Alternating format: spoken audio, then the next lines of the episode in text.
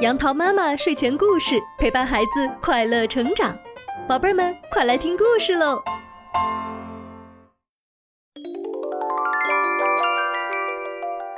嗨，宝贝儿们，今天杨桃妈妈要给你讲的故事是《营救小松鼠》。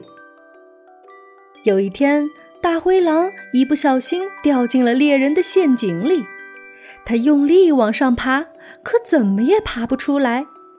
于是，大灰狼只好在洞里大声的呼救：“救命啊！救命啊！请帮帮我！”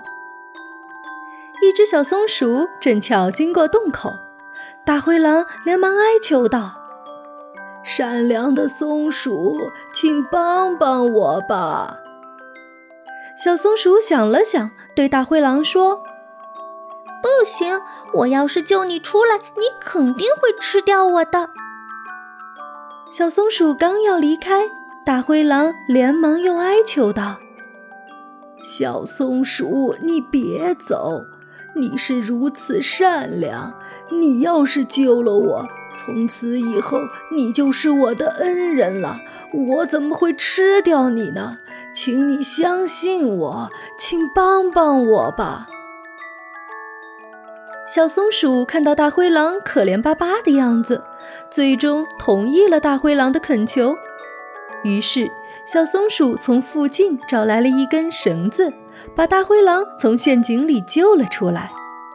没想到，大灰狼从陷阱里出来之后，狡猾地看着小松鼠，流着口水说道：“小松鼠。”救人救到底，我现在都快饿死了，你就让我吃掉你吧！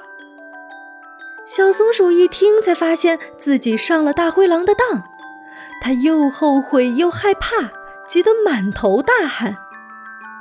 都怪我刚才轻信了这只大灰狼，嗯，现在可怎么办才好啊？我跑也跑不过大灰狼，啊，我……小松鼠急得都快哭了。就在这时，野猪叔叔正好路过，小松鼠赶紧拉住野猪叔叔评理：“野猪叔叔，野猪叔叔，刚才这只大灰狼掉到陷阱里，是我救了它，可它现在却要吃了我。”野猪叔叔一听，灵机一动，说：“我不相信小松鼠能救出大灰狼，除非你们把事情的经过表演一遍。”大灰狼听了野猪叔叔的话，只好又跳进陷阱里，大喊：“救命啊！救命啊！请帮帮我！”就在这个时候，野猪叔叔急忙拉着小松鼠逃跑了。好了，小朋友们，故事讲完了。由于小松鼠轻信了狡猾的大灰狼的话。使自己陷入了非常危险的境地，幸好聪明的野猪叔叔想出了一个好办法，才解救了小松鼠。听了这个故事，我们以后还能随便相信陌生人的话吗？当然不能，防人之心不可无，这也是我们保护自己的一种方法。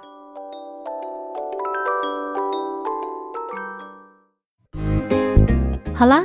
今天的故事就到这儿，欢迎你关注我的电台《杨桃妈妈英语启蒙》，收听更多有趣的故事。宝贝儿们，晚安吧。